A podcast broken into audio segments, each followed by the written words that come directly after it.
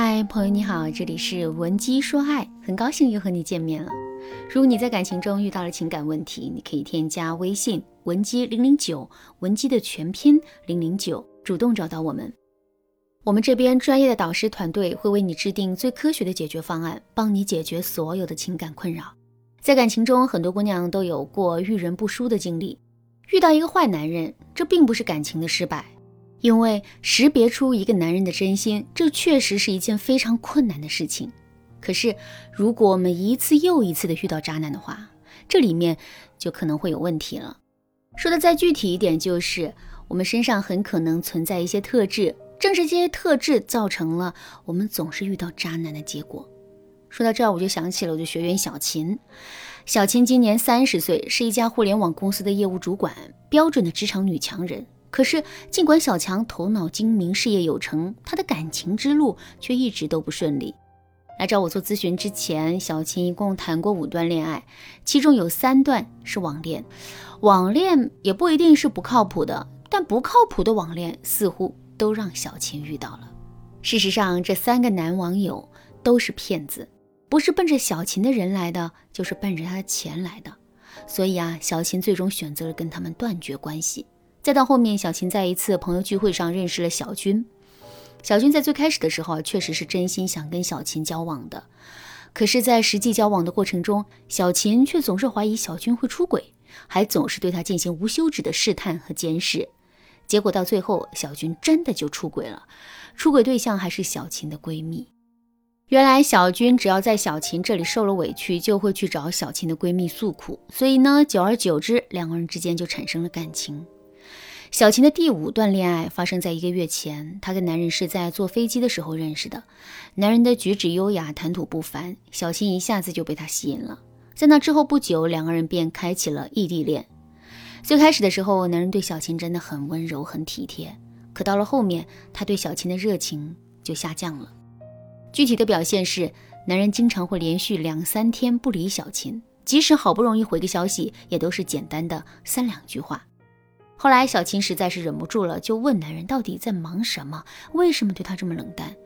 男人就像是提前准备好了似的，唉声叹气地对小琴说：“唉，最近生意上出现了一些问题，资金链断了，我一直在想办法借钱周转呢，所以我这几天没顾上跟你说话，冷落你了，真的对不起。”听到这几句话之后，小琴内心的愤怒立马变成了心疼。她不忍心让男人独自承担压力，于是呢就把自己仅有的存款都给了男人。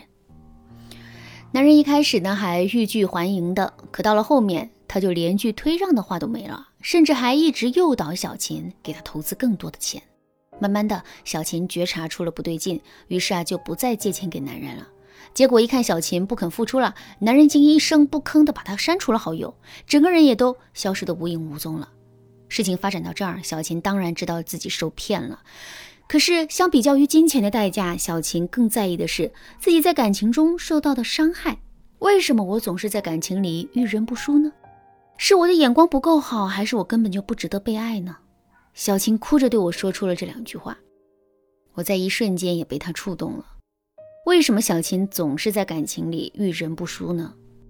首先，这跟小琴的心态有很大的关系。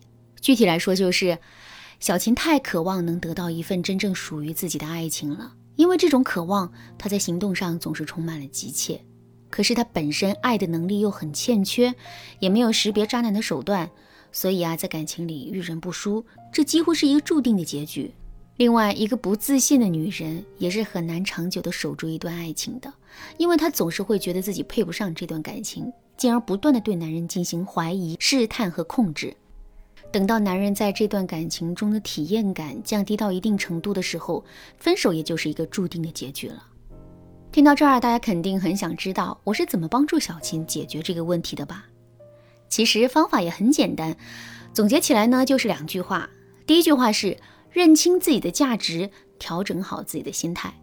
其实我们之所以会渴望尽快看到结果，本质上都是因为我们在这件事情上失控了。这就像是一个游泳健将下了水，他绝对能做到气定神闲，因为他对游泳这件事情有足够的掌控力。只有那些不会游泳的旱鸭子，才会在水里扑腾个不停，急于想回到岸上呢。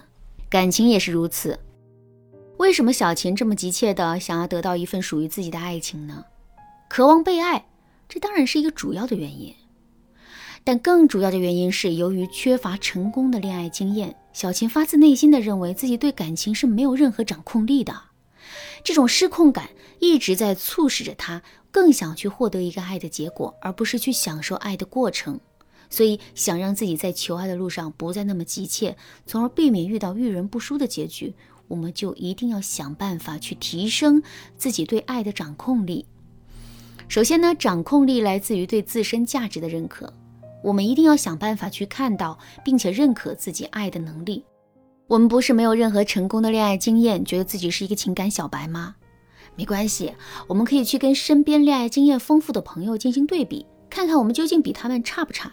如果我们最终发现自己的外在条件比他们一点都不差，情商和语言表达能力甚至比他们还要好的话，那么我们就完全没有必要对自己的能力提出质疑了。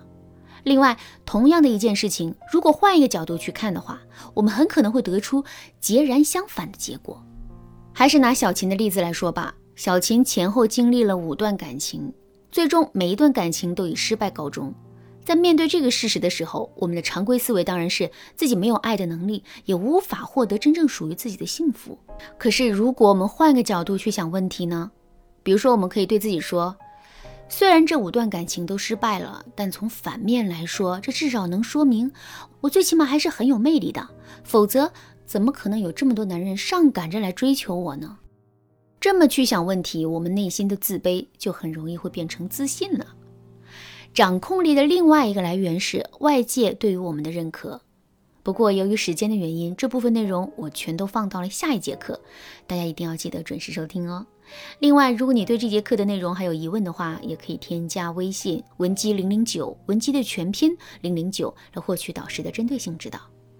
好啦，今天的内容就到这里啦。文姬说爱，迷茫情场，你得力的军师。